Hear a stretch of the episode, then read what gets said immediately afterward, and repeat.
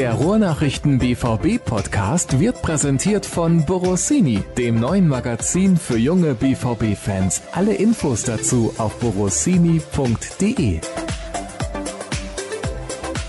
Mensch Jürgen, wo sitzt du eigentlich gerade?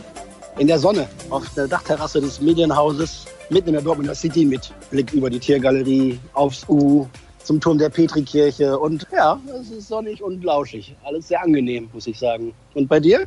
Ich sitze in der Küche. Küche sind immer die besten Partys, kein Problem. Das ist ja immer so. Ich frage mich, woher das kommt, dass selbst in der kleinsten Bude mit einem mega Wohnzimmer alle dann immer in die Küche gehen. Vielleicht, weil der Alkohol da steht. Kurzer Weg zum Kühlschrank und vielleicht auch so ein Faktor Gemütlichkeit. Ne? Küche hat da immer irgendwas Uriges eigentlich. Ja, das stimmt. Hallo und herzlich willkommen mit dieser kleinen Anekdote beziehungsweise diesem abschweifenden Anfang zu Episode 157 des BVB Podcasts der Ruhrnachrichten. Wir sprechen heute ganz, ganz kurz nur noch über das Spiel gegen Mainz. Wir haben Hörerfragen vorbereitet und blicken voraus auf die Partie in Freiburg und wir haben auch noch ein anderes Thema, das sich mit einem Prozess beschäftigt. Dazu weiß Jürgen aber mehr, aber ich will zu Beginn noch mal ganz kurz über die Partie in Mainz, in Mainz ist natürlich falsch, gegen Mainz zu Hause sprechen. Das war so zäh, die zweite Halbzeit. Ich verstehe das irgendwie nicht. Mainz hat ein klein bisschen was umgestellt, ist aggressiver zu Werke gegangen und dann war Dortmund irgendwie komplett platt. Wie kann das denn sein? Ja, die Frage haben sich 80.000 im Stadion gestellt und irgendwie Millionen vor dem Fernseher und ich glaube auch die Dortmunder Verantwortlichen in den letzten Tagen immer wieder. Und es war, glaube ich, selten so schwer genau zu ergründen, was da irgendwie schiefgelaufen ist in der zweiten Halbzeit gegen Mainz. Keine Favre sagt, es war nicht die ganze zweite Halbzeit, es waren die letzten zehn Minuten, davor war noch okay. Fand ich nicht. Ich fand, dass die ganze zweite Halbzeit nach der wirklich guten bis sehr guten ersten Spielhälfte enttäuschend war, schwach war und ja, der BVB, wenn es Fußball sowas wie Gerechtigkeit gegeben hätte, dann nicht als Sieger vom Platz gegangen wäre. Der BVB ist gelaufen ohne Ende. Der BVB hat viel getan. 126 Kilometer ist in der Quantität ein unglaublich guter Wert und auch in der Intensität war es gut. Aber es war wohl so, dass die Borussen in der ersten Halbzeit immer weggelaufen sind und in der zweiten Halbzeit hinterher. Auf die Umstellung der Mainzer, die laut Spieler und laut Trainer nicht überraschend kam, haben sie nicht die richtigen Antworten gefunden und dann anschließend hinten beim tiefen Verteidigen quasi immer wieder Schwierigkeiten bekommen. Gerade auch bei hohen Bällen, weil dem BVB da ein bisschen Kopfballhoheit und Sicherheit fehlt. Ja, das war schon, schon bedenklich und hat sicherlich auch was irgendwie mit den Köpfen zu tun, ne? als dann irgendwie Mainz drückte und der BVB jetzt natürlich auch auf der Zielgeraden der Saison weiß, man darf sich keinen Fehler mehr erlauben, keinen unnötigen Punkt mehr abgeben. Man hat ähnliche Spielverläufe in den letzten Jahren quasi, muss man ja sagen, immer mal wieder gehabt. Nach einem überlegenen Spiel und einer deutlichen Führung noch irgendwie was abzugeben. Und ja, ich glaube, das spukte bei dem einen oder anderen am Samstag im Kopf mit rum. Und alles zusammengenommen hat dann irgendwie diese kuriose zweite Halbzeit gebracht gegen Mainz. Schon sehr merkwürdig. Werde ich auch nicht richtig schlau draus. Ich möchte da gleich mal eine Hörerfrage mit reinnehmen, die genau zu dieser Thematik auch passt, nämlich der zweiten Halbzeit. Seid ihr auch der Meinung, dass es kontraproduktiv ist, Innenverteidiger einzuwechseln, wenn die Mannschaft sich hinten reindrücken lässt? Fehlende Entlastung und ein Zeichen an die Mannschaft sind da die Folge, also das falsche Zeichen vielleicht an die Mannschaft. Der BVB kann zudem nicht gut ganz tief verteidigen. Das hast du ja auch gerade angesprochen. Mhm. Würde ich einzeln versuchen abzuarbeiten. Ah, ja, einen anderen Wechsel. Ich hätte mir zum Beispiel irgendwann Mitte der zweiten Halbzeit Paco Alcázar gewünscht, um einfach beim Gegner auch so ein bisschen Unruhe in der Defensive hervorzurufen. So, oh, hier kommt ein neuer frischer Stürmer auf, jetzt müssen wir aufpassen. Hätte dazu geführt, vielleicht, dass Mainz dich da ein bisschen besser absichern will. Den Verteidiger einzuwechseln, das waren ja am Ende fünf Innenverteidiger auf dem Platz. Irre. Lag zum Teil mit daran, dass Marius Wolf vom Feld musste, ja, und dann konnte noch Manuel Akanji hinten rechts verteidigen als Aushilfe und immer Toprak musste in die Mitte. Hat aber auch gleichzeitig den Vorteil, dass Toprak natürlich ein kopfballstärkerer Spieler ist als manch ein anderer und der BVB eben bei hohen Bällen immer wieder Schwierigkeiten bekommt. Also einen längeren, kopfballstärkeren Spieler einzuwechseln in der Schlussphase, wo man weiß, dass der Gegner genau dieses Mittel gerne wählt und nutzt, ist schon, schon in Ordnung. Tatsächlich tut sich Borussia schwer mit tiefen Verteidigen. Das finde ich auch sieht man immer mal wieder, wenn sie unter Druck geraten, dann bricht da zu viel auseinander, dann stimmen die Abstände nicht mehr, dann funktioniert das Spiel nach vorne, die Entlastung nicht mehr richtig. Das ist sicherlich ein Punkt, an dem der BVB dringend arbeiten muss, ja. Aber gleichzeitig auch einer, wo er nicht so oft gefordert wird, ne? denn die meisten Gegner machen es ja genau andersrum und lassen die Dortmunder anlaufen. Und dementsprechend kommt man auch nicht so oft in die Situation, das einzuüben oder einzustudieren. Man hat es ja auch in München gesehen, als der BVB tief hinten drin war, gab es keine Ballstaffetten mehr hinten raus. Das waren alles gleich wieder Ballverluste. Die Kugel kommt dann sofort zurück und so war es ja auch ähnlich gegen Mainz. Ne? Wo man wirklich sagte, ich das Gefühl, die hatten zwei Mann mehr auf dem Platz und so sah es tatsächlich auch aus. Ne? Ja, also ich glaube, einen anderen Wechsel, der beim Gegner ein bisschen für Unruhe sorgt, hätte man vorziehen können. Ich glaube, dass lange Kerle einzuwechseln in der Schlussphase nicht verkehrt ist und dass dann fünf Innenverteidiger auf dem Platz stehen, ja, ist bezeichnend eigentlich gerade in diesem Spiel gewesen.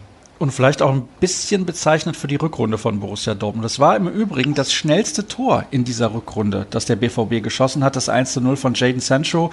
Da sind wir zuletzt im Podcast auch mal drauf eingegangen. Das ist eigentlich gar nicht zu glauben, dass man in der ersten Viertelstunde seit Januar noch keinen Treffer erzielt hat. Ja, ist kurios ein bisschen, ne? Mal gucken, was diese Statistik wert ist und wie lange sie hält. Ja, es wäre schön, wenn man in Freiburg in Führung geht, aber zu dem Spiel kommen wir später. Wir wechseln jetzt das Thema. Ich habe es eben schon angedeutet. Es steht ein Prozess an. Vielleicht kannst du mal allen Hörern, die nicht genau wissen, was da los ist, erklären, was denn eben da los ist. Ja, es gibt ja den Dauerstreit, so will ich es mal sagen, zwischen Dietmar Hopp als Mehrheitsgesellschafter der TSG 1899 Hoffenheim und Clubs und Großsponsor und Fans in der Bundesliga allgemein und mit dem BVB im Speziellen hatten ja eine lange Vorgeschichte von Beschallung im Gästeblock über immer wiederkehrende, teilweise auch inakzeptable Beleidigungen auf Bannern mit Schmähungen wörtlicher Art. Und da gibt es jetzt nach dem vorletzten Spiel in Hoffenheim gab Strafanzeigen und es gibt aktuell einen Prozess in Sinsheim, wo eben diese Sache verhandelt wird. Der BVB ist mit der Fanhilfe vor Ort, also die Fanhilfe des BVB quasi hat sich da organisiert und unterstützt diese Fans, hat mehrere namhafte Anwälte die sie da hinschicken, die eben diesen Prozess begleiten. Und unabhängig von der aktuellen Situation, wo es eben darum geht, ist das jetzt irgendwie strafbar, nicht strafbar, in welcher Form strafbar, geht es dann natürlich auch ein Stück weit um Repressalien gegen Fans im Allgemeinen, ja. Und die Frage, was darf man im Stadion noch sagen, kann dann alles irgendwie gegen einen ausgelegt werden. Was ist zu viel? Was ist noch ertragbar? Was muss eine öffentliche Person erdulden? Was muss sie sich nicht bieten lassen? Da steckt ganz viel dahinter, ne? was dann aus diesem Prozess heraus in zukünftigen Jahren bei zukünftigen Vorkommnissen auch dann wieder eine Grundlage sein kann für Handlungsweisen. Also es ist ein bisschen abseits des öffentlichen großen Interesses, aber bestimmt nicht unwichtig für viele, viele Fans. Meiner Meinung ist da relativ deutlich. Ich finde, ein Fadenkreuz mit einem Konterfei, das muss jetzt nicht unbedingt sein, aber Schmähgesänge, mein Gott. Also wir sind im Fußball unterwegs, da muss man halt einfach mal eine dicke Haut haben als Person des öffentlichen Lebens. Ja, genau. Würde ich so unterschreiben. Ich finde, dass die Fanszene sich nicht damit rühmen kann, besonders kreativ auf den Unwillen gegenüber Herrn Hopp hingewiesen zu haben. Vieles ist mit zu plump, ist mit zu billig. Irgendwie, ne, Sohn einer Mutter. Prostituierten, ja genau, Sohn einer Mutter ist mir einfach zu billig, ja. Und, aber das ist natürlich auch ein bisschen weit der Jargon, der in der Ultraszene gepflegt wird, auch gegenüber dem DFB ja in ähnlich hoher verbaler Form muss man dann vielleicht so sehen, dass es bei denen da so dazugehört, dass da auch kein Blatt vor den Mund genommen wird. Und das ist jetzt nur auch wirklich nicht, nicht unüblich. Ne? Also wirst du im Fußball weltweit finden, solche Ausdrücke, Kraftausdrücke. Ich würde für einen clevereren, rhetorisch sinnvolleren, kreativeren Umgang werben. Das finde ich cool. Andererseits muss der Haupt natürlich auch all das ertragen, ein Stück weit als Person des öffentlichen Lebens. Ist er natürlich auch irgendwie eben im Fadenkreuz von Kritik aufgrund seiner langjährigen Geschichte und Verbindung mit 1899 Hoffenheim. Ich finde aber, man darf auch nicht vergessen und nicht außer Acht lassen, was dieser Mann geleistet und geschaffen hat und was ihm hoch anzurechnen ist. Sein vielfältiger Einsatz in karitativen Stiftungen, im Gesundheitsbereich, in der Forschung, in der Kultur, auch in anderen Sportarten. Und das ist natürlich vor Gericht erstmal nachrangig, aber ich finde auch, dass ich den Gedankengang von Herrn Hopp, so wie er mir geschildert wird, und ich habe mich auch länger mit seinem Anwalt Dr. Schickhardt darüber unterhalten, dass er sich dann jetzt im hohen Alter, rund um die 80, im Stadion dann auch nicht mehr bieten lassen mag, wenn man ihn da als Sohn einer Hure beschimpft und das im Zweifel, wenn seine Enkel neben ihm auf den Sitzen sitzen und fragen, Opa, was singen die da über dich? Ich glaube, in diese Situation möchte persönlich niemand selber kommen. Ob dann Strafanzeigen und Stadionverbote aufgrund dieser Strafanzeigen etc. der richtige Weg sind, wage ich zu bezweifeln. Ich glaube, es war einige Jahre lang relativ ruhig geworden in der Auseinandersetzung BVB-Fans Hopp, bis dann eben diese neuerlichen Anzeigen kamen. Ja, und dann ist es jetzt eben wieder hochgekocht. Es ist ein schwieriger Fall. Ich bin gespannt, wie die juristische Auseinandersetzung endet und bin mir aber sicher, dass das Thema damit sicherlich nicht vom Tisch ist. Ja, es ist zu befürchten, dass sich das noch ein wenig länger hinzieht und wer weiß, ob man zu einem Urteil kommt, das dann auch, wie sagt man? Präzedenzfall ist oder ja. Was möchtest du sagen? Nein, ich möchte sagen, dass es endgültig ist. Da gibt es doch ein Fachwort, ein juristisches. Hilf mir gerade mal auf die Sprünge, bitte. Höchstrichterlich? Ja. Wir kommen hier auf keinen Na. grünen Zweig und deswegen machen wir weiter mit den Hörerfragen. Und zwar mit folgender. Der BVB möchte, dass möglichst wenig Hype um Mokoko entsteht und die Ruhrnachrichten schreiben einen Artikel über ihn. Wie passt das als Medienpartner zusammen, Jürgen? Das musst du mir doch erklären. War das dein Artikel? Nee, in diesem Fall war es nicht mein, aber wir sind ja nicht die Presseabteilung von Borussia Dortmund. Also ich weiß nicht, wer das geschrieben hat oder was der Hintergrund ist, aber vielleicht muss ich einfach zum, gerne zum wiederholten Mal auch nochmal erklären, das Medienhaus Lensing oder Lensing Media, zu dem die Ruhr-Nachrichten gehören, ist nicht Medienpartner, sondern Partner von Borussia Dortmund, wie Dutzende andere Unternehmen, glaube ich, auch. Das ist eine Kooperation, vor allem auf geschäftlicher Ebene. Borussia Dortmund bucht Anzeigen in unseren Publikationen. Borussia Dortmund lässt sein Stadionmagazin zum Beispiel drucken in der Druckerei von Lensing Media. Und so gibt es da auf geschäftlicher Ebene mehrere Verbindungen. Redaktionell ist einer der Punkte, die wir daraus schöpfen, der ungefähr dreimal im Jahr stattfindende schwarz-gelbe Talk. 1909 der schwarz-gelbe Talk, bei dem ein Spieler oder ein Verantwortlicher von Borussia Dortmund bei uns zu Gast ist und sich dann irgendwie für eine Stunde aufs Podium setzt und sich löchern lässt von uns, was wir dann redaktionell verwerten dürfen. Und darüber hinaus muss ich schon passen quasi, weil ich gar nicht weiß, ob irgendwas darüber hinaus noch in irgendwelchen Verträgen oder Vereinbarungen verankert ist. Und allein, dass ich es nicht weiß, zeigt ja, dass es keine Rolle spielt. Wir sind Berichterstatter über Borussia Dortmund, wie alle anderen auch. Natürlich mit einer gewissen Dortmunder Nähe, weil wir hier für die Menschen in dieser Stadt und in dieser Umgebung schreiben. Und darüber hinaus und glauben, dass unsere Anhänger in erster Linie Borussia Dortmund gewogen sind. Aber kritisch oder sonst wie kontrovers uns mit Borussia Dortmund werden wir uns weiterhin auseinandersetzen. Dass sich der BVB Zurückhaltung bei Mukoko wünscht, ist nachvollziehbar. Wenn der Junge 14 ist, dann ist er eben noch zu schützen. Das muss der Verein auch so handhaben. Dass es trotzdem ein übergeordnetes Interesse gibt an ihm, ist ja auch nachvollziehbar. Und dementsprechend werden wir auch immer wieder mal über ihn berichten. Das mit aller Sorgfalt, auch mit einer gewissen Zurückhaltung, um da eben keinen Hype aufkommen zu lassen. Aber natürlich ist der Junge ein Thema und dementsprechend auch Bestandteil von journalistischer Arbeit über Borussia Dortmund. Er ist eben sportlich auch besonders wichtig für seine Mannschaft. Das muss man auch mal sagen. Er schießt ein Tor nach dem anderen. Würde er das nicht tun, dann würde man, würde man natürlich auch nicht über ihn berichten. Rechtskräftig war übrigens das Wort, was ich Ach eben so, gesucht rechtskräftig, habe. Rechtskräftig, super, jawohl. Mhm. Also unsere Berichterstattung ist hoffentlich rechtskräftig. Da gehe ich mal ganz, ganz schwer von aus. Tobi würde gerne was wissen zur Rückholaktion von Michael Skibbe und was genau seine Aufgaben außerhalb der U19 sein werden. Ist das auch eine Reaktion auf die explodierenden Ablösesummen, um wieder dann vermehrt zu versuchen, Junioren in den Profikader zu bekommen? Ja, ich glaube in zweiter Linie ja. In erster Linie hat der BVB im vergangenen Jahr damit begonnen, sich zu professionalisieren, seine Strukturen auf die Gegebenheiten der aktuellen Zeit anzupassen. Ne, da zum Beispiel mit Sebastian Kehl als Leiter für die Lizenzspielerabteilung und, und rechte Hand Michaels jetzt in einem weiteren Schritt eben damit die einen Übergangstrainer oder einen Talentetrainer wie Otto Addo zu verpflichten, der eben zwischen U17, U23 bis hin zum Profikader bei den, bei den wirklich besten Jungs als Betreuer, als Berater, als Hilfe zur Seite steht, um die eben ganz engmaschig und so intensiv wie möglich auf ihrem Weg, hoffentlich Profispieler zu werden, zu begleiten. Und ein weiterer Punkt ist dabei eben Michael Skibbe, was ich eine großartige Personalie finde. Den ehemaligen Nationaltrainer Griechenlands mit, weiß ich nicht, einem halben Dutzend Profitrainerstationen für die eigene U19 zu gewinnen, ist ein, ist ein echter Coup, glaube ich. Und Skibbe hat ein Herz für Borussia Dortmund, wohnt in der Umgebung und kann sich, glaube ich, den Job gut vorstellen, dass der VfB ihn dafür verpflichtet hat. Finde ich super. Er wird natürlich die U19 möglichst auf Trab bringen. Aktuell sind wir nur Dritter einer U19 Bundesliga West, wollen aber noch gerne in die Endrunde einziehen. Die Chancen bestehen auch nach wie vor. Und dann wird es halt darum gehen, weiter wie in den vergangenen Jahren eine der besten, wenn nicht die beste U19 Deutschlands zu stellen, genauso mit der U17, aber eben auch das Problem anzugehen, dass die Top-Talente, die, die herausragenden Spieler mit ganz naher Zukunftsperspektive bei den Profis zu finden, zu entdecken, aber auch dahin zu bringen. Ne? Das liegt auf der Hand, aber in den letzten Jahren haben nicht wirklich viele von denen gerade aus Deutschland den Sprung in den Profikader geschafft. Wenn, dann waren es so Ausreißer, die es direkt schaffen, wie in Jaden Sancho. Aber zum Beispiel über den Umweg über die U23 hat es seit Jahren keiner mehr geschafft. Und da besteht so eine Diskrepanz, so eine Lücke. Und die will man versuchen zu ebnen. Ne? Natürlich ist das Top 10 in Europa, Champions League Niveau von der U19 her weit, weit weg und ein Riesensprung. Aber es ist möglich, immer wieder mal. Und da soll Michael Skibbe mithelfen, als Trainer der U19 und dann geht es, glaube ich, auch um eine gewisse Vereinheitlichung oder eine Anpassung von, von Spielphilosophien, von Herangehensweisen, von Ausbildung und Vorausbildung. Und da soll er dann als Cheftrainer aller Jugendmannschaften quasi so einen einheitlichen Rahmen vorgeben, was trainiert wird, was besonders geschult wird, ne? welche Positionen, welche besonderen Trainingsinhalte bekommen müssen und ja, wie es eben gelingen kann, wieder herausragende Talente bei Borussia Dortmund noch weiter zu entwickeln und noch besser zu machen, sodass sie dann tatsächlich den Sprung in die Bundesliga schaffen. Und es ist ja nun mal so, Michael Skipper hat auch eine gewisse Erfahrung im Jugendbereich gesammelt, übrigens ja. bei Borussia Dortmund, und da war er sehr erfolgreich. Da war er sehr erfolgreich. Ich glaube, dreimal ist er deutscher Meister geworden Mitte der 90er. Ne? Ja, ich glaube dreimal. Und gleichzeitig muss man aber auch sagen, dass von den Spielern, die dabei waren, glaube ich, nur zwei oder drei tatsächlich dann anschließend Profifußballer geworden sind.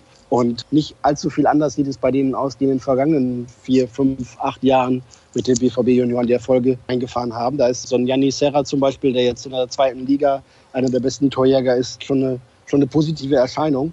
Und viele andere schaffen es eben nicht. Und daran gilt es zu arbeiten. Und da ist Michael Skibbe wahrscheinlich eine sehr, sehr gute Wahl. Du hast eben gerade auch schon den ja. Namen Otto Addo erwähnt. Ich glaube, das ja. ist ein absoluter Sympathieträger auch bei vielen Fans von Borussia Dortmund. Das ist ja momentan auch Trend, dass viele ehemalige Spieler im Verein mit eingebunden werden. Nicht nur generell, sondern auch bei Borussia Dortmund. Patrick Ovo Moyela zum Beispiel, Karl-Heinz Riedle und so weiter und so fort. Das sind nur zwei Namen. Also von daher, das ist ein gutes Zeichen und definitiv finde ich der richtige Weg. Wir kommen zur nächsten Hörerfrage. Aus Österreich haben wir einen Hörer, der uns schreibt, als mittlerweile sehr sehr treuer ja. Hörer, hätte ich einige Fragen. Erstmal Grüße zurück nach Österreich. Ja, Wie geht es aus eurer Sicht mit Alexander Isak weiter? Hat er eine, in Klammern, unmittelbare Zukunft beim BVB? Hat jetzt, glaube ich, elf Tore in elf Spielen erzielt. Das ist schon eine ordentliche Marke, auch wenn es in den Niederlanden ist. Allerdings ist es so, er spielt nicht bei einem Spitzenteam. Nein, er spielt nicht beim Spitzenteam und er schafft trotzdem seine Tore. Und all das, was irgendwie in Dortmund so auf dem Ansatz hängen geblieben ist, klappt jetzt und ist unfassbar. Also der BVB beobachtet das natürlich sehr, sehr genau und schaut genau, was er macht. Und ich kann mir sehr gut vorstellen, dass er im Sommer wieder hier ist. Sein Vertrag läuft ja nur für die Leihe für das halbe Jahr quasi bis zum Sommer. Und dass er dann wieder hierher kommt und Trainer Lucien Favre sich ihn nochmal genau vornimmt und zu sehen, ob er da tatsächlich irgendwie eine Ergänzung im Profikader sein kann, der entsprechend auch viele Einsatzmöglichkeiten bekommt. Ich kann mir aber vorstellen, dass Alex Isak sagt, boah, ist das großartig, hier läuft es ja gerade perfekt, ich kann ja auch noch ein, zwei Jahre hier bleiben. Aber ich glaube, bei der Entwicklung, dass die so herausragend gut ist gerade, die so klasse ist, wird sich in der BVB nochmal zurückholen, um zu schauen, was sie mit ihm machen. Und wenn es dann vielleicht absehbar oder zumindest laut Meinung des Trainerteams nicht reicht, direkt hier bei Dortmund wieder, dann kann er nochmal verliehen werden. Aber ich glaube, inzwischen zeigt er zumindest so ein bisschen, warum man damals so viel Geld für ihn ausgegeben hat vor über zwei Jahren weil er einfach tatsächlich großartige Anlagen hat. Und in Dortmund wünschen sich natürlich alle, dass er das hier nochmal auf den Platz bringen kann. Für ihn läuft es gerade großartig in Tilburg. Von daher könnte er sich wahrscheinlich auch vorstellen, da zu bleiben. Aber ich glaube, er will noch mehr als niederländische Eredivisie. Und wenn man sieht, dass andere Stürmer, die in Holland gespielt haben, weniger getroffen haben und gehypt wurden, dann muss man sagen, Alex Isak ist auf einem richtig guten Weg. Und das sieht auch Borussia Dortmund so. Wenn der BVB übrigens Probleme mit dem Scouting hat in den Niederlanden, fahren wir gerne hin. So eine leckere Frikandel Spezial, das ist auf jeden Fall was für uns. Ja, frisch gepresste, selbstgemachte Pommes, herrlich. Mhm, ja. Aber dafür haben wir leider gar keine Zeit momentan. Wie kritisch Ach, wird der Mann. Umgang mit verdienten Spielern wie Schmelzer oder vielleicht teilweise auch Weigel eigentlich gesehen? Wahrscheinlich bei dir, meint der Hörer. Von mir jetzt? Mhm. Bei Julian Weigel gibt es da, glaube ich, keine großen Diskrepanzen. Also verdienter Spieler, na klar. Ich glaube, er weiß, was er in Borussia Dortmund hat und Borussia Dortmund weiß, was sie in ihm haben. Da sehe ich keine Schwierigkeiten. Bei Marcel Schmelzer, glaube ich, gibt es einfach große Unterschiede in seiner Wahrnehmung im Club, auch in der medialen Öffentlichkeit, glaube ich, und dann bei einigen Fans das haben wir schon ein, zwei Mal thematisiert, dass er da in der angefeindet wird. Ich glaube, seine Bedeutung für die Mannschaft ist nicht zu unterschätzen. Allein die jüngsten Beispiele, ne, dass er in Berlin doch mal eine gelbe Karte bekommt, obwohl er auf der Bank sitzt, weil er sich da einmischt und weil er so heiß ist. Und jetzt am Samstag gegen Mainz haben die Mainz einen Freistoß, 25 Meter vor dem Tor und seine Mannschaftskollegen machen sich irgendwann eine Eckfahne warm, aber er stellt sich direkt neben den Pfosten und winkt nochmal, um den Schützen da irgendwie abzulenken. Und nach dem Abpfiff ist er der Erste, der auf den Platz rennt und zu Roman Bürki stürmt und ihm sagt, das Spiel hast du uns gewonnen. Danke, Roman. Also an, an Leidenschaft, Ehrgeiz, an Hingabe für Borussia Dortmund und diese Mannschaft. Da gibt es wenige, die mit Marcel Schmelzer mithalten können. Von daher ist da, glaube ich, die Wertschätzung ihm gegenüber riesengroß. Wenn es sportlich aktuell keine Perspektive gibt oder auch in der kommenden Saison nicht, dann wird man sich überlegen, wie das am sinnvollsten weitergeht. Aber ich glaube, zur Person Marcel Schmelzer gibt es da keine zwei Meinungen bei Borussia Dortmund in der Mannschaft, im Verein und wer sich seine ganze Vita in Schwarz-Gelb anguckt, der kann eigentlich auch zu keinem anderen Ergebnis kommen. Weiter geht's mit den Hörerfragen. Von Olaf kommt die nächste. Hat Jürgen Kors denn auch Informationen, welche die Berichte der Bild bestätigen, dass es einige Spieler im Kader gibt, die gegen Favre sind? Oder ist das wieder nur ein typischer Bildbericht?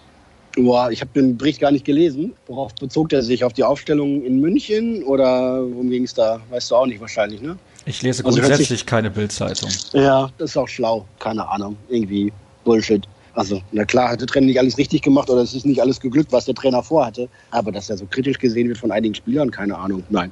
Marco Reus hat jetzt nachvollziehbar gesagt, er will nicht Mittelstürmer spielen und wenn er es dann aber machen muss, dann muss er es halt machen. Und dann ist der Spieler aber dran, eben das auch umzusetzen und nicht an Trainer da jeden Spieler nochmal zu fragen, wo möchtest du gerne eingesetzt werden. Nö, also ich glaube nicht, dass es da eine Handvoll Spieler gibt, die gegen den Trainer ist. Nein.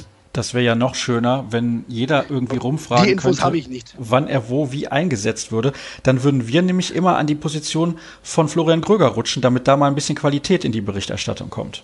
Ja, da kann ich auch mal schön die Beine hochlegen, ne? Buffet fräsen und dann anschließend fragen, habt ihr schon was fertig? Ich würde jetzt gerne wieder weiter was vorproduzieren. Ja, das ist gar nicht so schlecht, oder? Ja, ist eigentlich ein lässiger Job. Und lässig ist vielleicht Ist auch ja die auch nächste Frage. Typ. Ja, eben, Ja. natürlich. Ja, lässiger lässiger geht's nicht. Er hätte in lässig mitspielen können als Hund. Aber das wollen wir jetzt nicht zum Thema machen. Ich frage mich oft, warum Favre im Spiel so spät wechselt. So auch letzte Woche. Da war der BVB stehen K.O. und es wurde erst spät gewechselt. Habt ihr dafür eine Erklärung? Erklärung auch nicht, ist uns aber auch aufgefallen, dass Favre sehr lange wartet, bis er personell reagiert. Ich habe jetzt gar nicht die Spiele direkt im Kopf oder können Sie jetzt direkt nennen, aber es ist uns mehrfach auch aufgefallen und ich weiß das, weil wir darüber diskutiert haben. Warum wechselt er so spät? Warum reagiert der Trainer nicht eher? Müssen wir ihn selber nochmal fragen, aber er wird das abstreiten oder dann natürlich sagen, das kommt auf die Situation an. Aber er ist da eher zögerlich, da bin ich bei dem Hörer. Das kann ich mir auch nicht immer erklären, denn manche Tendenzen sind ja absehbar, wie die zweite Hälfte in Mainz oder das Spiel in München oder ich erinnere mich an das Spiel in Augsburg oder sowas, ne, wo einfach dann tatsächlich auch mal von der Bank früher und andere Impulse kommen müssen. Und gleichzeitig ist es aber auch kein halbes Jahr her, dass wir Favre irgendwie ein goldenes Händchen bescheinigt haben, weil der BVB mit Jokern mit die besten Erfahrungen gemacht hat seit es die Bundesliga gibt und Aufzeichnungen über Tore und Torbeteiligung von Einwechselspielern. Aber irgendwas ist dann so ein bisschen Feingefühl oder sowas vielleicht verloren gegangen. Vielleicht läuft es aber auch gerade einfach nur nicht mehr so am Optimum, wie es in der Hinrunde der Fall war. Denn die Rückrunde, das hast du eben auch schon angesprochen, ist natürlich deutlich schwächer insgesamt. Wir haben einige Fragen bekommen von Jason. Ich möchte jetzt nicht alle mit in die aktuelle Sendung mit reinpacken, aber zwei auf jeden Fall. Wird man Weigel als Innenverteidiger behalten wollen? Also ich meine, er hat da zuletzt auch wieder gute Leistungen gebracht. Kann man nicht meckern. Nein, überhaupt nicht meckern. Also ich finde, und das muss man auch Jule Weigel hoch anrechnen, dass er das da richtig gut hinbekommt und sich da, obwohl es auch nicht seine Wunschposition ist, wir hatten das Thema eben, da komplett in den Dienst der Mannschaft stellt und der macht das richtig gut. Also ich habe gerade keine bessere Innenverteidigerkonstellation als Weigel Akanji beim BVB. Perspektivisch glaube ich, dass Abdou Diallo eher in der Innenverteidigung gesehen wird und dementsprechend wird es der Linksverteidiger neue geben im nächsten Kader. Dann kann der wieder innen spielen, was er deutlich besser kann als auf der Seite. Zagadou hat gezeigt, wie stark er sein kann und wird, je älter er wird und je mehr Erfahrung er sammelt, das auch konstanter abrufen können. Manuel Akanji ist für mich gesetzt und von daher wird es dann auch schon für ihn schwierig. So ein Leo Balerdi hängt noch hinten dran. Der soll ja im nächsten Jahr dann auch wirklich dauerhaft im Profikader dabei sein und da auch eine Alternative sein fürs Spiel und nicht nur im Training. Von daher glaube ich, dass Jule Weigel sich mit der Perspektive als Innenverteidiger weiter eingesetzt zu werden, nicht mit diesem Gedanken anfreunden kann. Das wäre sehr, sehr schade. Ich würde nämlich mit folgender Kombination Innenverteidiger in die kommende Spielzeit gehen. Also ich würde wahrscheinlich Ömer Toprak im Sommer verkaufen. Dann hat er irgendwo vielleicht nochmal die Perspektive auch zu spielen. Zagadou, Diallo für die linke Innenseite, Akanji Weigel für die rechte Innenseite und Balerdi noch, wenn sich einer der anderen verletzt. Was sagst du dazu? Ja, das sind immer noch vier, vier starke Innenverteidiger auf mindestens gehobenem Bundesliga-Niveau oder auch europäischem Top-Niveau.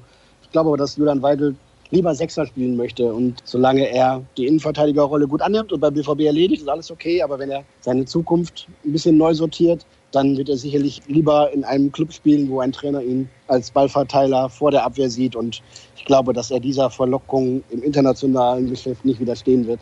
Klar, bei Toprak kann ich mir vorstellen, auch, dass er sagt, so, ich möchte lieber Fußball spielen auf dem Rasen, auch am Samstag und nicht nur Montag bis Freitag im Training. Dass es da zu einer Veränderung kommen wird, kann ich mir gut vorstellen. Gehört Birki für euch auch zu den Top 5 Torhütern mittlerweile? Also ich weiß nicht, ob weltweit oder in der Bundesliga. In der Bundesliga ganz sicher, aber vielleicht sogar darüber hinaus? Oh, Top 5 ist natürlich immer schon ganz groß. Ne? An Top 5 würde ich sagen, um ein Top 5 Keeper zu sein, müsste man im internationalen Maßstab das auch schon über mehrere Jahre gezeigt haben. Da bräuchte es auch eine gewisse Konstanz und eine Länge dieser Zeit. In Deutschland ist er, glaube ich, mit der beste Keeper dieser Saison. Da können andere wie Gulaschi oder Trapp oder sonst wer noch so stark halten. Ich glaube, in Deutschland ist der Dortmunder Keeper der Beste in dieser Saison. International muss da noch ein bisschen mehr kommen, muss man auch mal irgendwie da auch international mal ein, zwei Spiele gewinnen. Aber er ist, wenn er so weitermacht, sicherlich auf dem Weg dahin. Das glaube ich. Und er ist ja mit Mitte 20 immer noch im jungen Torhüteralter quasi. Ne? Die können ja noch dieses Niveau, das gerade angepeilt wird, auch im athletischen Bereich noch ein paar Jahre länger halten als die Feldspieler. Stefan schreibt, Gladbachs Hazard kommt aber vielleicht erst 2020. Eine gute Entscheidung oder eher nicht? Ja, das ist, da wird jetzt gepokert, ne? Und das ist, das ist wieder so ein Pokerspielchen. Wir haben ja mehrfach auch an dieser Stelle, glaube ich, gesagt, dass Spieler und BVB sich einig sind und sich Zusage quasi gegeben haben. Jetzt geht es dann um, um Ablösen und Feilschen und Verhandeln. Und der Gladbacher Sportdirektor Max Eberl ist ein freundlicher Mann, sehr angenehmer Mensch, aber eben auch ein, ein guter Zocker. Und der sagt natürlich, wir geben Hazard nicht für unter 40 Millionen ab. Und der BVB sagt natürlich, auf keinen Fall, seid ihr verrückt. Der hat noch ein Jahr Vertrag. Nur weil Chelsea aufgrund einer Notsituation wegen der Transfersperre für einen Spieler mit einem Jahr Restlaufzeit so viel Geld ausgibt wie für Christian Pulisic, müssen wir das ja noch lange nicht tun für Torgan Hazard und werden das auch nicht tun. Und da geht es jetzt dann um die, um die Summen, um die Millionchen zu drücken. Und ich glaube nicht, dass sich Gladbach es leisten kann und wird, Hazard noch ein Jahr länger bei sich spielen zu lassen, um ihn dann ablösefrei ein Jahr später ziehen zu lassen. Da wird jetzt gepokert. Und wenn der BVB sicher ist und sich mit dem Spieler geeinigt hat und da alles klar ist, dann wird es jetzt einfach in den nächsten Wochen mal links rum, mal rechts rum, mal von vorne, mal von hinten immer darum gehen, wer bietet mehr, wer bietet weniger, wer kommt sich wo entgegen. Und dann wird man sich irgendwann einigen und dann wird der Transfer finalisiert. Also das ist jetzt so ein Geschacher wie auf dem Markt quasi. Und dann bleiben ein paar Millionen übrig, um vielleicht doch noch Julian Brandt zu verpflichten. Klaas hat folgende Nachricht für uns. Wäre ich BVB-Trainer, würde ich auf die Abwehrkette Piszek, Akanji, Diallo und Schmelzer zurückgreifen. Ihr auch. Ich glaube, Jürgen, du nicht. Piszek, Akanji, Diallo, Schmelzer. Ja, Schmelzer wird nicht spielen, also oder, oder wahrscheinlich nicht spielen. Von daher ist es außen vor. Ja, und Akanji Diallo, mir gefällt Diallo deutlich besser innen als außen, das ja. Im Moment halte ich aber Weigel Akanji für die stärkere Kombination, habe ich ja eben schon gesagt. Aber ich glaube, dass Diallo vom Potenzial auch einer ist, der da fast auf Augenhöhe mit Akanji spielen kann und sich dann mit Zagadou eher um diesen Platz in der Innenverteidigung zoffen wird. Ja, Lukas Piszczek ist klar, hat er in dieser Saison lang und oft gezeigt, immer noch in der Lage, ganz großes Niveau abzuliefern, aber eben auch mit seinem gehobenen Alter mittlerweile sehr verletzungsanfällig. Auch das ist eine Baustelle, die BVB räumen muss, schließen muss. Spätestens jetzt im aktuellen Sommer und dann im Jahr darauf muss man ja eigentlich schon da fix sein, denn dann wird Pistol seine Karriere ja beenden und dementsprechend, ja, ist das ein ganz wichtiger Punkt bei den Transferaktivitäten des BVB. Und Hakimi wird wahrscheinlich zurückkehren zu Real Madrid. Eine Frage haben wir noch, bevor wir dann zum Thema SC Freiburg, Borussia Dortmund am Ostersonntag kommen. Wie hoch seht ihr die Chance, dass Nico Schulz, sollte er kommen, ein teurer Schuss in den Ofen wird wie Schürle, Rode oder Toljan? Ich habe generell so meine Zweifel mit den Außen vor Dreierketten. Offensiv oft gut, defensiv eher schwach. Und selbst wenn Favre auf Dreierkette umstellt, haben wir mit Guerrero, der ja scheinbar verlängern will, den besseren Spieler bereits im Kader. Ich weiß, der Markt ist schwierig auf dieser Position, aber ich würde lieber einen echten Linksverteidiger holen. Eure Meinung bitte. Also deine. Bei Nico Schulz hätte ich wenig Bauchschmerzen, dass das ein Schuss in den Ofen wird. Der spielt jetzt so lange konstant auf diesem Niveau, dass man ihm das durchaus auch in Dortmund zutrauen kann. Erst recht in der Mannschaft, die individuell noch stärker besetzt ist als die in Hoffenheim. Und er hat ja nicht nur den Außenverteidiger gegeben in einer Dreier- oder Fünferkette, sondern auch immer wieder mal in einer Viererkette gespielt und das auch gelernt. Hat es ja auch in, in Berlin gespielt, bevor er zu Gladbach kam und da eine schwierigere Zeit hatte. Dass er das so konstant und kontinuierlich auf diesem tollen Bundesliga-Niveau abruft. Hat mich gewundert, ehrlich gesagt, hätte ich ihm nicht zugetraut, aber da es jetzt so lange zeigt, habe ich da wenig Bedenken, dass er das auch in Dortmund zeigen wird. Und es wäre ein deutscher Nationalspieler, den man da in seine Mannschaft integrieren kann. Ich glaube, da muss man, gerade weil dieser Markt auf dieser Position auch besonders schwierig ist, weil es eben nicht so viele gut Ausgebildete gibt, müsste man bei Nico Schulz zuschlagen. Ich glaube, dass der Spieler beim Club im Wort steht und man sich dann irgendwann in den nächsten Wochen und Monaten da mit Hoffenheim auseinandersetzen wird. Die werden ihn nicht halten können und dementsprechend bin ich zuversichtlich, dass wie von den Rohnachrichten schon vor zwei oder drei Wochen oder was berichtet, Nico Schulz einer der heißesten Anwärter ist beim BVB im Sommer zu landen. Die Ruhrnachrichten, eben ein Fachmagazin. Und weil wir fachlich ja. top sind, gehen wir jetzt zum nächsten Thema über, nämlich dem, was ich eben schon angekündigt habe, das Spiel in Freiburg. Dustin hätte gerne eine kurze Einschätzung zum Sportclub. Zu Hause ist der SCF natürlich immer eklig zu spielen, aber Mainz gegen Freiburg 15-0, Freiburg und Dortmund gegen Mainz jeweils 2 zu 1. Was sagt uns das? Ja, das meint alles, würde der Trainer sagen, oder? Das meint alles. Stimmt aber nicht, weil ich glaube, gerade beim Sportclub Freiburg man deutlich unterscheiden muss zwischen Heim- und Auswärtsspielen. Zu Hause sind sie richtig gut und auch richtig schwer zu bespielen. Ganz unangenehm. Da gibt es keine Punkte im Vorbeigehen. Brauchst du schon eine richtig gute Chancenverwertung, um überhaupt klar zu gewinnen da. Die Bayern haben da nur einen Punkt geholt, ne? 1-1 gespielt. Gladbach hat da verloren, Leipzig hat da verloren und viele andere haben sich extrem schwer getan. Und das nicht ohne Grund. Also Freiburg auswärts, ja, würde ich sagen, muss man gewinnen. Also die holen auswärts nicht so viele Punkte und verlieren auch mal deutlich in Mainz, obwohl sie da auch nicht so schlecht waren, wie das 0 zu 5 aussagt. Vor allem nicht irgendwie 45 bis 60 Minuten lang. Aber der BVB wird es da schwer haben. Richtig unangenehm, weil sie eben sehr gut organisiert sind, sehr laufstark sind, sehr diszipliniert spielen, aber immer auch Fußball spielen wollen haben trotzdem auch eine gewisse Stärke bei Standardsituationen und da ist beim BVB ja immer gleich allerhöchste Vorsicht geboten. Ja, in Freiburg gewinnt man nicht im Vorbeigehen und ich bin am Ostersonntag im Stadion und bin schon gespannt, wie das hier das angeht. Mit ihrem Trainer haben sie da sicherlich schon längst was ausgetüftelt, wie sie das angehen wollen. Ich habe noch vor kurzem mit Pascal Stenzel, dem Ex-Dortmunder, länger gesprochen und er sagt, es macht total Spaß in Freiburg einfach zu arbeiten, weil es ist ein etwas ruhigeres Umfeld, aber es ist auch ein ein niveauvolles Umfeld. Es macht Spaß, da in der Kabine zu sein. Es macht Spaß, auf dem Platz zu stehen. Der Ansatz von Freiburg, immer neue Spieler ranzubringen, zu fördern, auszubilden, weiterzubilden und sie dann im Zweifel irgendwann wieder ziehen lassen zu müssen, geht seit Jahren wunderbar auf, dass die einfach ein fester Bestandteil der Bundesliga sind. Ist ja schon was Besonderes. Und ich glaube, die Sympathien sind Freiburg sicher. Und der Erfolg, wieder ein Jahr die Bundesliga gehalten zu haben, ist jetzt eigentlich schon da. Mit so einem 1 zu 1 gegen die Bayern haben sie auch nochmal ein Ausrufezeichen gesetzt im Meisterschaftskampf quasi ein bisschen Zünglein an der Waage gespielt und das wollen sie auch gegen den BVB tun. Und wenn der BVB nicht nah an 100 Prozent rankommt, dann wird es in Freiburg auch keinen Sieg geben. Da bin ich mir sicher. Dann kommen wir, bevor wir dann zu deinem Ergebnistipp kommen, zu einer letzten Hörerfrage von Pierre. Wie erwartet ihr den BVB taktisch? Defensiv sicher nach der schlechten zweiten Halbzeit im 4-2-3-1 oder eher offensiv im 4-1-4-1? Ich finde, dass man dem Gegner den eigenen Stil gerade in Freiburg unbedingt aufdrängen sollte. Daher wäre das 4-1-4-1 mit Paco vorne drin meine Wahl. Was wäre deine Wahl, Jürgen? Ja, defensiv spielen sie ja immer 4-4-2, ne? Das ist ja alles ein bisschen verschoben gegen den Ball. Das klappt aber in der Regel sehr gut eigentlich. Da stimmen schon die Automatismen. Ballbesitz, boah, ich glaube, dass es bei 4-2-3-1 bleibt. Ich glaube auch nicht, dass Paco von Beginn an spielt, sondern Mario Götze, der gegen Mainz die ersten 45 Minuten ein überragendes Spiel gemacht hat, um dann anschließend mit den anderen unterzugehen. Aber da muss man sich halt einfach nur die Vorbereitung für das 1-0 von Sancho angucken, wie er da den Ball mitnimmt, verarbeitet, exakt passt in die Mitte und beim 2-0 nochmal schauen, wie Mario Götze mit einem Kontakt die komplette linke Seite aufreißt und den Ball Thomas Delaney in den Fuß spielt. Zwei herausragende Aktionen für die Mario Götze, wie ich finde, als Fußballer gar nicht genug gefeiert worden ist. Von daher hole ich das mal hier nach, weil es eben besonders schwere Sachen sind, die nicht viele können. Ich glaube, dass der wieder spielt, auch in Freiburg, dass ihm das auch eher liegt, weil Freiburg schon auch läuferisch stark ist, aber jetzt athletisch, physisch nicht immer gleich die komplette brutale Härte auspackt. Das wird dem Mario Götze eher liegen. Und von daher warte ich den BVB in einem 4-2-3-1, eben auch mit Delaney noch als eine Absicherung drin, denn natürlich können die auch ein bisschen umschalten und kontern die Freiburger, wie das alle Bundesligamannschaften zumindest ansatzweise beherrschen und die Freiburger sogar ein bisschen mehr als das.